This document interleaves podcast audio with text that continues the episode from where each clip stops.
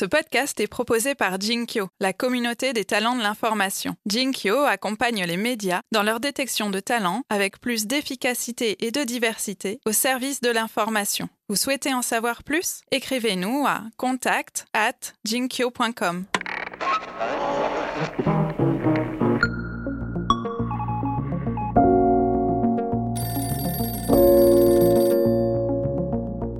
Je pense d'ailleurs que c'est une erreur stratégique qui est couramment euh, produite aujourd'hui euh, par les, les, créateurs de contenu et par les grands médias. C'est euh, l'idée que YouTube n'a pas changé depuis 2015 et qu'on peut encore trouver la pépite facilement dans la rivière. En fait, aujourd'hui, quand on trouve la pépite, elle est plus en or. Salut à toutes et salut à tous, salut Elise. Bonjour. Nous sommes très contents aujourd'hui, euh, alors non pas d'accueillir euh, Marc de Bonny, puisqu'en fait on est chez toi. Salut Marc. Salut. On est dans les locaux de Mia Productions, c'est ça là où tu voilà, bosses Tout à fait. Alors merci euh, de nous recevoir. Nous, ça fait un moment en fait qu'on avait envie de parler de la chaîne YouTube et tout le monde s'en fout. Euh, parce que c'est un succès incroyable, un demi-million d'abonnés, je crois. Ouais, c'est ça. Et puis que ça parle euh, de sujets avec une haute, euh, on va dire, une haute valeur informationnelle. Euh, et avec tout ça, avec les codes YouTube, euh, voilà, le divertissement, etc. Et on t'a rencontré un peu par hasard dans une soirée et on a découvert qu'effectivement, derrière, derrière la chaîne YouTube, il y a un journaliste, euh, en l'occurrence toi. Voilà, et aussi deux autres auteurs quand même. Et deux autres auteurs, bien trois. évidemment. Ouais. Tu nous expliqueras comment vous travaillez ensemble. Mais en fait, ça nous a effectivement prouvé, entre guillemets, que euh, notre intuition, euh, euh, qui avait vraiment un gros travail d'info derrière, euh, était sans doute fondée. Mais pour commencer, on a envie de, de parler d'une, finalement, d'une extension euh, de cette chaîne YouTube qui est un spectacle. Tout à fait, un one-man show. Bon, le dioxyde de carbone, c'est clair pour tout le monde. Quand il y en a trop, ça réchauffe le climat. Oui. Donc 12 tonnes équivalent de carbone, ça représente, en dioxyde de carbone, 455 114 ballons comme ça par personne et par an. Bon, on va compter les vôtres pour que ce soit plus, voilà, plus clair pour vous, d'accord? Allez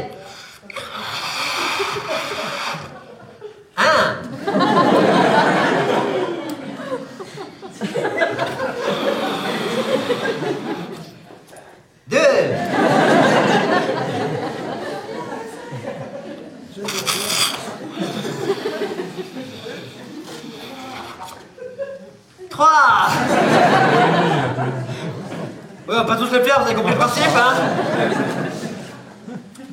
Ok, et d'ailleurs, un de nos déchets les plus réussis, ça reste quand même le plastique.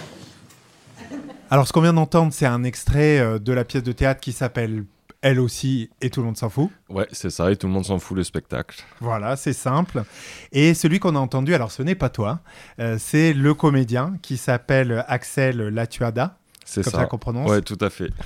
Et lui, il est le personnage aussi de la chaîne YouTube.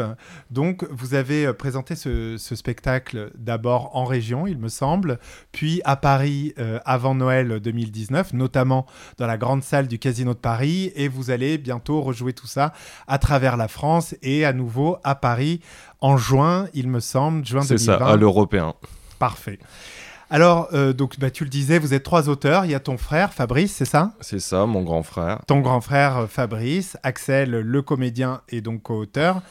Alors, nous, ce qu'on a envie de savoir pour commencer, c'est à quel moment vous vous êtes dit, bah, on a cette chaîne YouTube qui marche super bien et maintenant, on va faire un spectacle. Or, en fait, euh, pour être très honnête, euh, on nous l'a proposé. Au début, euh, on n'osait pas trop. Axel, lui, à la base, il n'est pas comédien, il est monteur. Il avait fait un peu de, théâtre à côté, mais de manière amateur.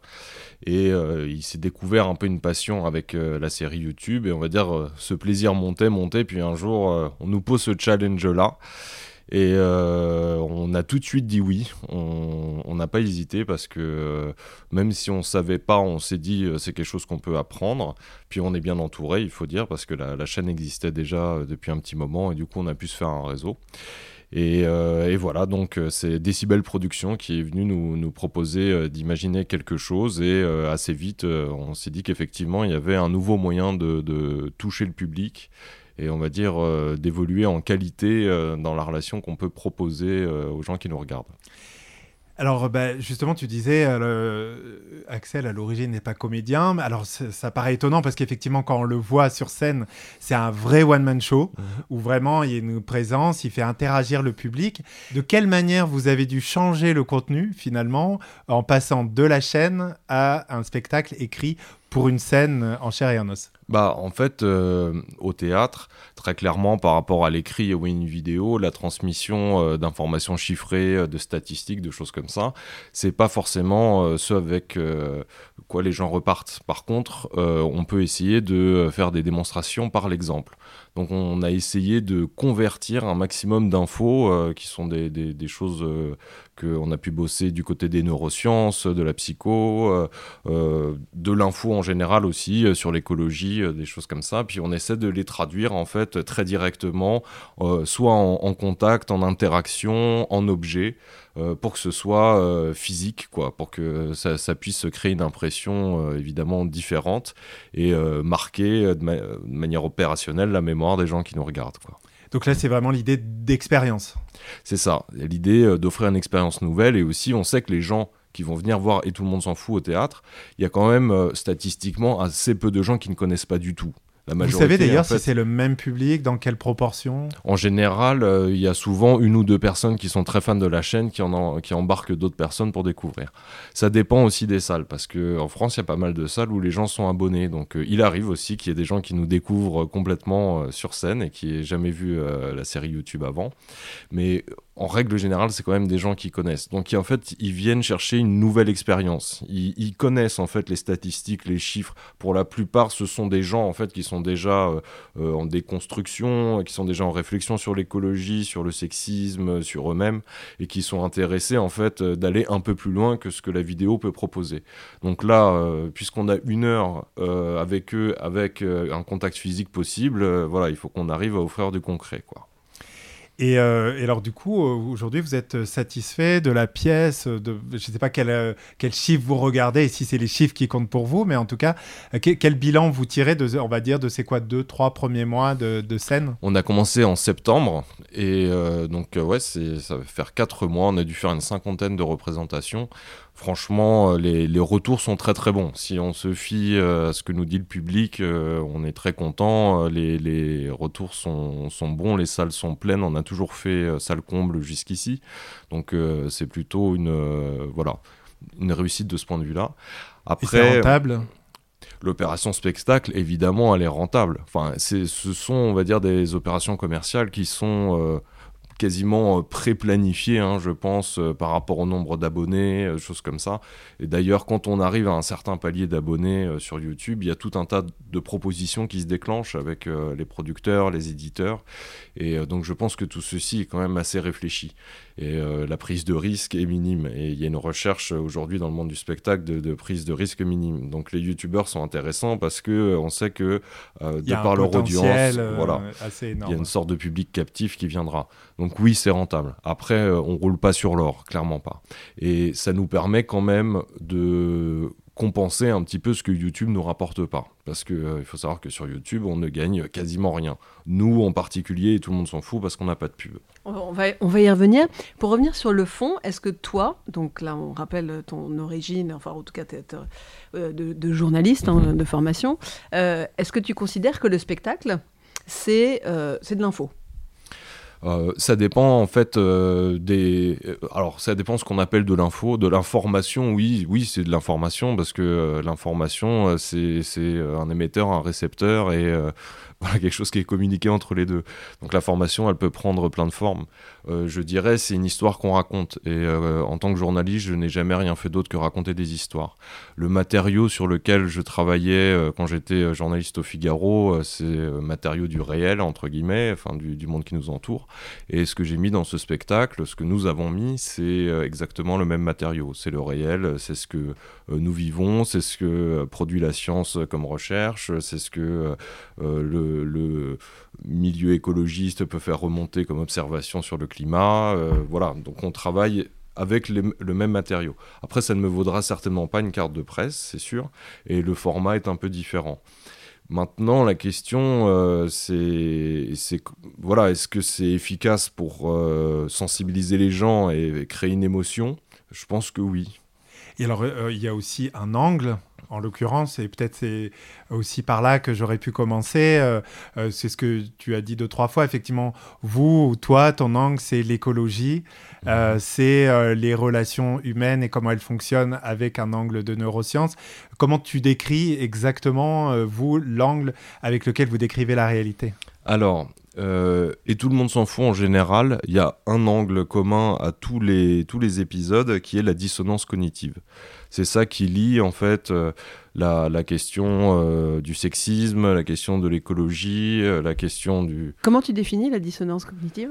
Je vous donne ma définition personnelle. En fait, c'est le, désagrément que l'on ressent quand on est en décalage entre ce qu'on croit être bon et ce qu'on fait, ou entre ce qu'on croit et ce qu'on pense, parce que des fois, c'est pas exactement les mêmes choses.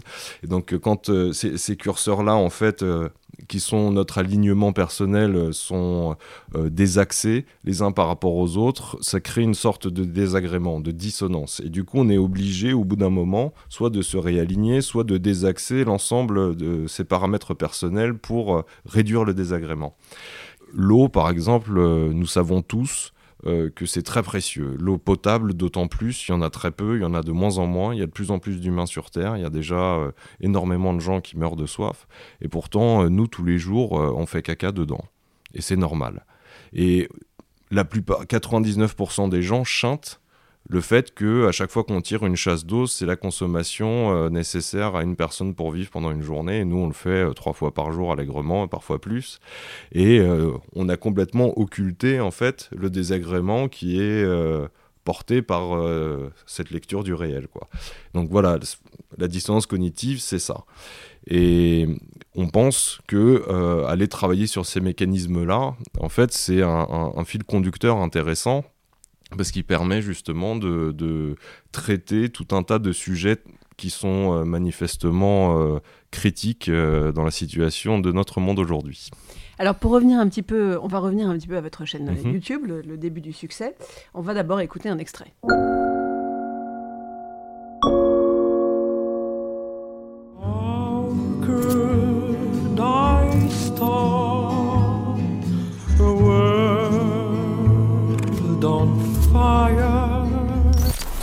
Qu'on arrête de se frais avec un truc précieux. Le chocolat Tu vois, c'est l'antidépresseur en vente libre avec lequel on gave les enfants. Tu trouves que c'est une bonne idée de faire plaisir aux enfants que tu connais grâce à l'esclavage d'enfants que tu connais pas parce que de nos jours, on exploite gaiement près d'un million d'enfants en Côte d'Ivoire et au Ghana dans les plantations. Alors, est-ce que tu peux nous dire, euh, Marc, un petit peu l'origine de cette chaîne? Est-ce que euh, euh, toi, ancien journaliste, comment tu t'es dit, je, vais, je vais créer une chaîne YouTube et on va faire des choses rigolotes dessus?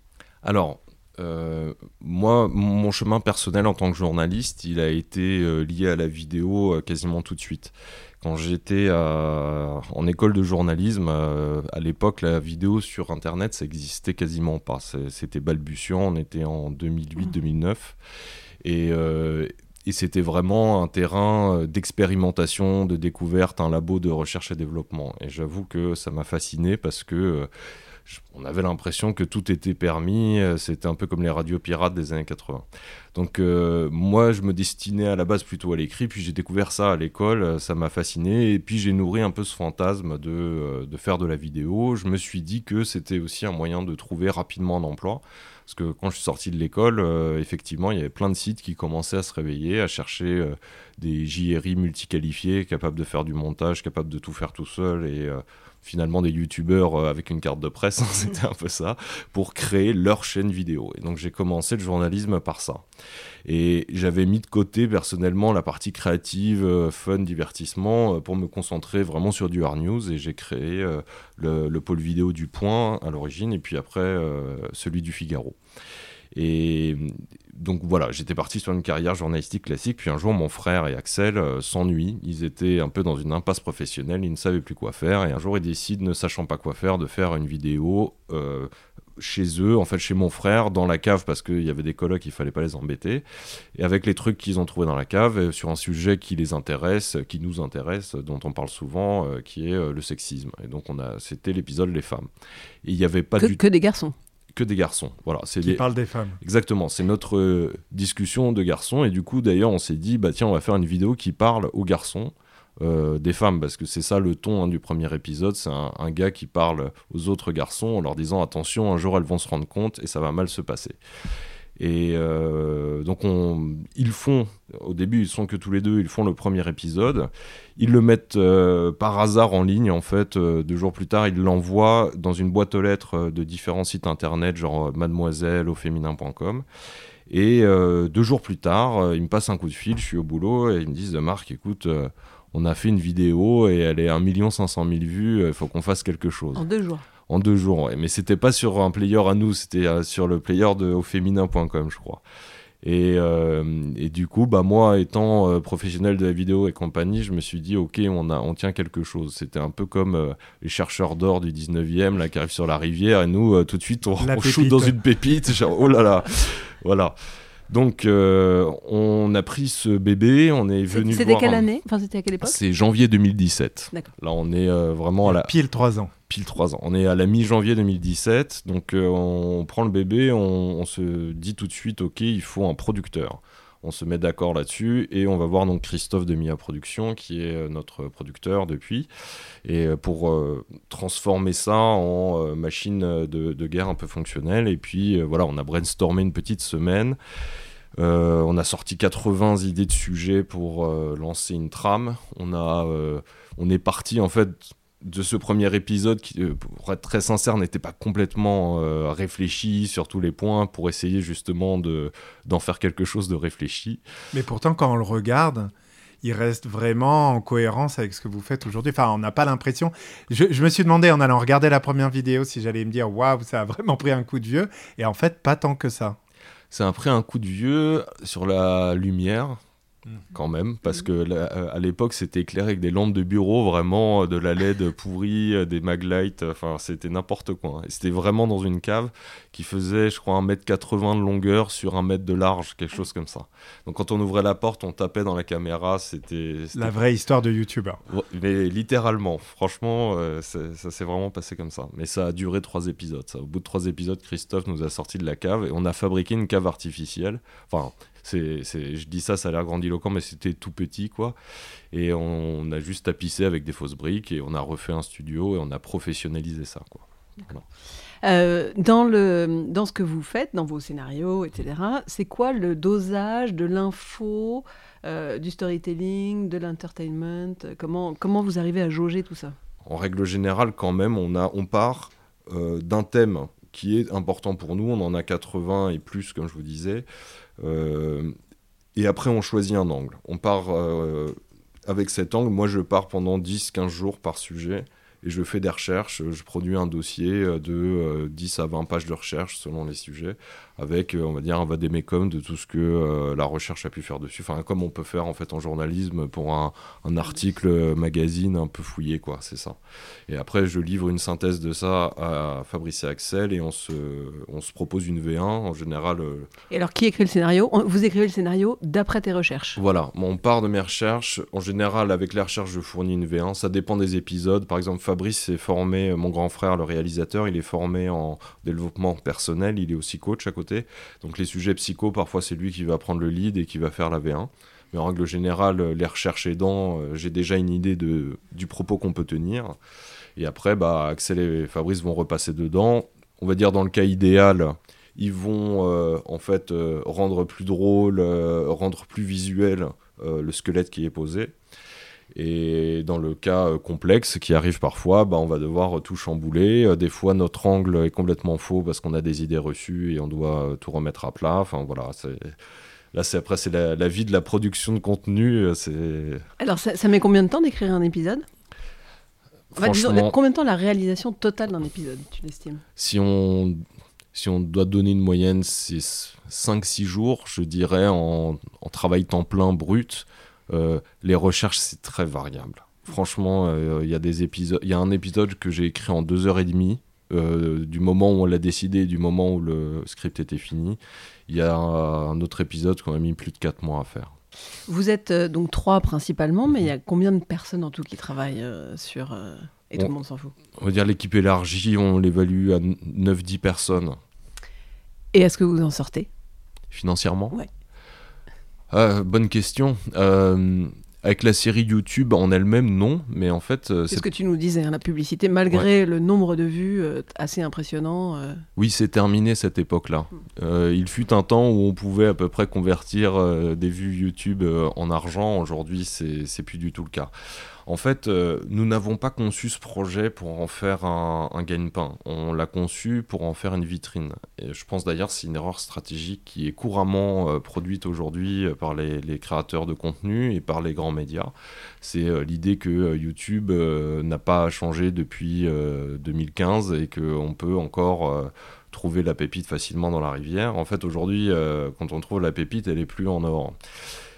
c'est ça le, le souci, c'est-à-dire que on peut s'offrir une très belle visibilité. Et il faut après être malin, rusé euh, par mille et un systèmes pour que cette visibilité euh, se convertisse euh, en opportunité professionnelle. Très concrètement, le fait qu'on ait beaucoup euh, de vues et le fait que nous ayons choisi de ne pas mettre de pub, ça nous a ouvert les portes de euh, certains contrats avec des institutions prestigieuses comme l'ONU, comme le Conseil de l'Europe, comme le SAMU social. On a participé à une campagne sur les femmes dans la rue qu'on n'aurait peut-être pas pu faire si on avait une image plus légère, plus commerciale et qu'on faisait du placement de produits pour Nike ou pour Coca-Cola euh, pour arrondir les fins de mois. Donc vous, vous offrez en fait à, ces partenaires institutionnels qui, j'imagine, correspondent un peu à vos valeurs, euh, la vitrine, euh, en tout cas le nombre de, de, personnes qui vous regardent, c'est ça?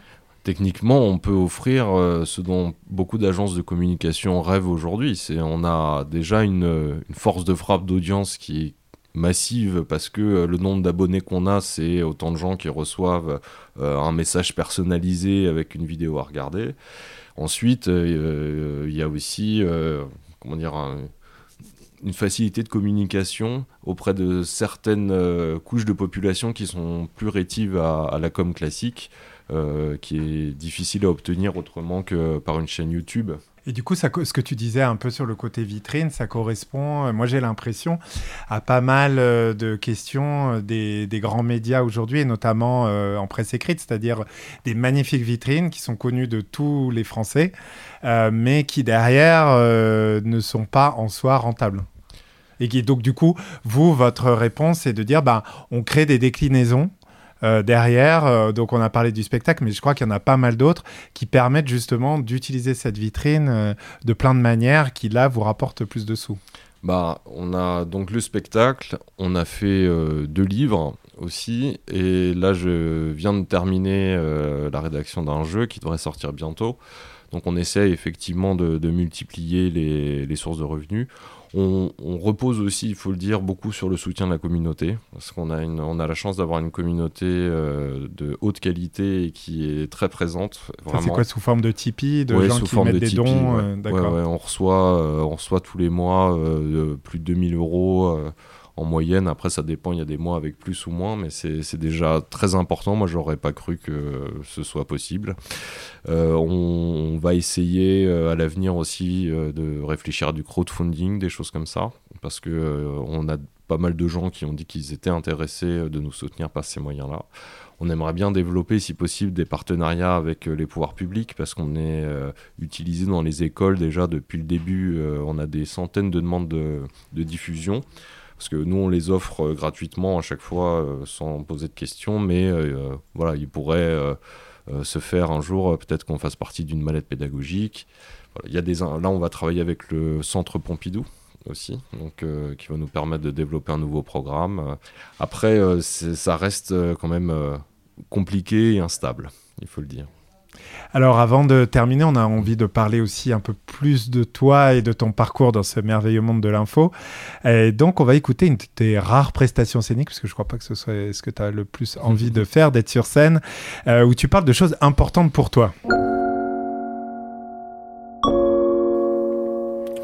Qu'à cela ne tienne, je tourne la page de la politique et je cherche une nouvelle méthode. Je me dis pourquoi pas explorer la méthode du verre dans la pomme.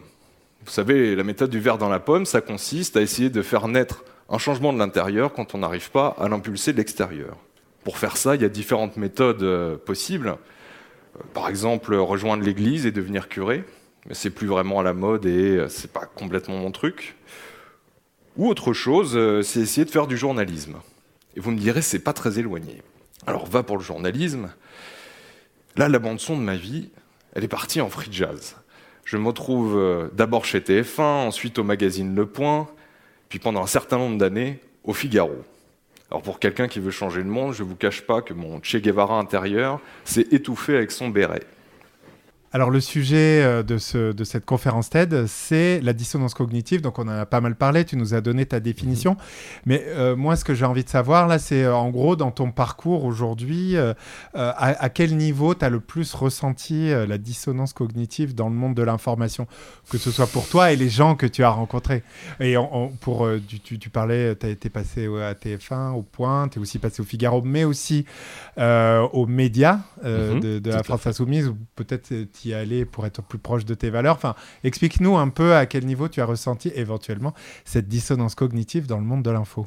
Bah, pour moi, en fait, la, production de l'information, d'où qu'on se trouve, euh, c'est un acte politique avant tout.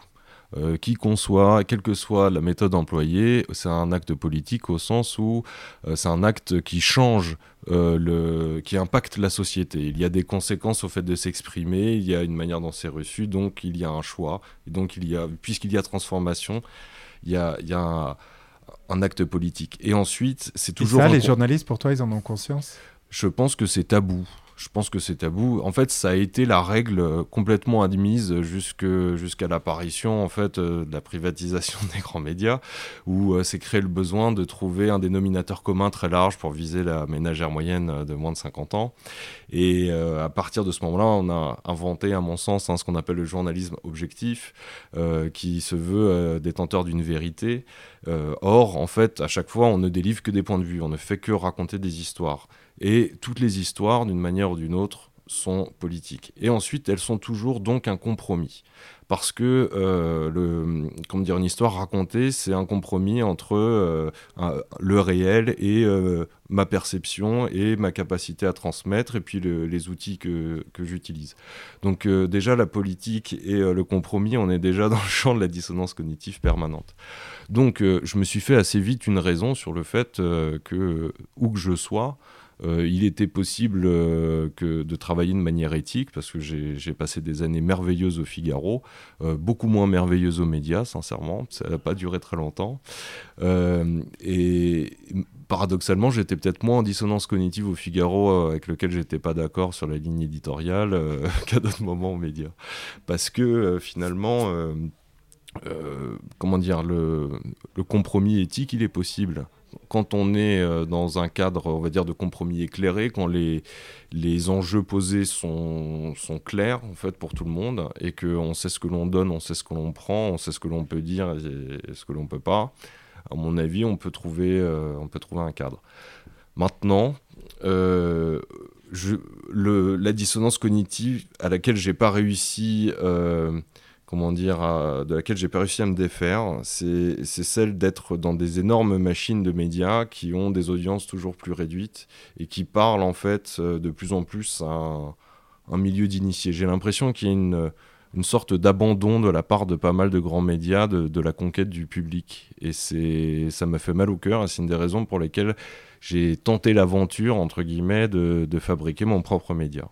Et du coup, euh, pour terminer, le fait d'être indépendant, d'avoir cet outil euh, qui est YouTube, euh, d'avoir finalement cette capacité d'être entrepreneur aussi pour faire exactement ce que tu veux, c'est tu as l'impression aujourd'hui la meilleure solution ou, ou, tu te dis pourquoi pas retourner dans, un, dans un média plus classique? En fait, je pense pas que ce soit la meilleure solution, c'est un choix et choisir c'est renoncer. Pour toi, hein, voilà. Voilà choisir, c'est renoncer. Donc j'ai renoncé à pas mal de choses. J'ai renoncé à du salaire, j'ai renoncé à de la stabilité, j'ai gagné en liberté éditoriale, j'ai gagné en souplesse, à mon sens en qualité de vie. Aujourd'hui, je ne me revois pas trop revenir euh, dans une rédaction classique, mais honnêtement, je ne sais pas de quoi demain est fait et je ferme absolument aucune porte parce que, euh, encore une fois, j'ai passé des années merveilleuses euh, dans, les rédactions que j'ai traversées. Maintenant, j'avoue que j'adore, maintenant que j'ai goûté à cette liberté, euh, j'adore ça et, je pense que ça me pincerait un petit peu euh, le cœur. Donc j'ai envie de, continuer. Et aujourd'hui, je développe aussi des activités de conseil et formation pour apprendre aux gens à faire ça. Donc je vais essayer de pousser euh, ce curseur-là un maximum parce que ça me plaît beaucoup de transmettre aussi. Bah, merci beaucoup, euh, Marc euh, de Bonny. Très bonne continuation. Merci à vous. Salut Élise Salut Jean-Baptiste. et rendez-vous la semaine prochaine.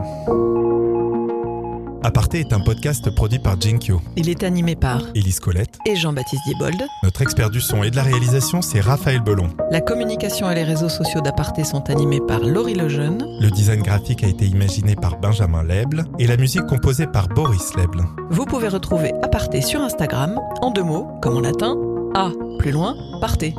Plus loin, podcast. Comme en anglais. Non, comme en latin. Bon, bref, c'est un balado francophone.